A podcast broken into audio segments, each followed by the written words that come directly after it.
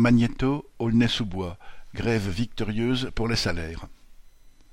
Démarrée jeudi 24 mars à 12 heures, la grève chez Magnéto à Aulnay-sous-Bois, en Seine-Saint-Denis, a été suivie massivement avec au moins 80% de grévistes sur les trois équipes.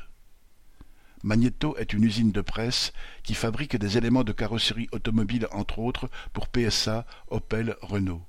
Alors, quand la direction locale a essayé de faire croire qu'il n'y avait pas d'argent dans les caisses, personne n'y a cru, d'autant que les donneurs d'ordre annoncent des milliards de profits.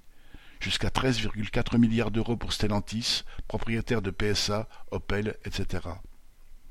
Mais la direction espérait tout de même s'en tirer à bon compte dans la négociation annuelle obligatoire avec les syndicats, NAO, en proposant 500 euros de prime pour l'année une participation supplémentaire de trois euros pour la mutuelle et, cerise sur le gâteau, une augmentation ridicule de dix centimes pour la prime de panier.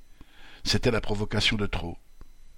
Dans les ateliers, tout le monde était d'accord pour dire que les salaires doivent suivre au minimum l'augmentation de tous les prix, en particulier celui de l'essence. Et là, le patron était vraiment loin du compte.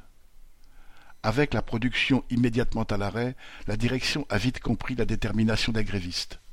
Le 25 mars après-midi, de l'argent était miraculeusement réapparu et elle ajoutait une augmentation de 52 euros bruts, soit 40 euros nets sur les salaires.